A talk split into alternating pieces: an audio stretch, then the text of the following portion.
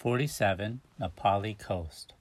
Napali Coast is a 26 kilometer coastline stretching from the remote and wild Polihale Beach on the west to Ke'e Beach on the north shore of Kauai. It is one of the world's most scenic coastlines of beautiful beaches, towering sea cliffs, and deep hanging valleys with waterfalls that merge into the sea.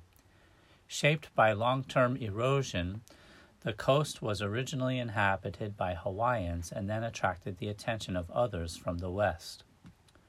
Tourists can do a lot on the Napali coast.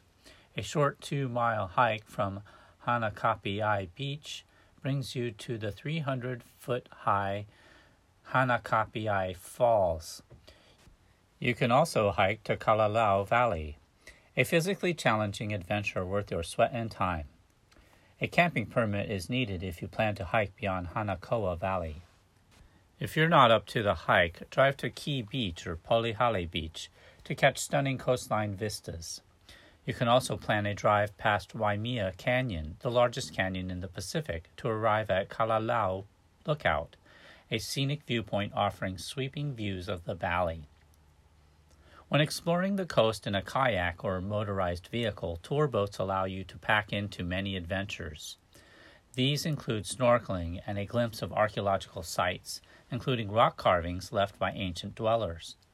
Kayaking into sea caves and emerging to soaring cliffs leaves you with a new appreciation for nature.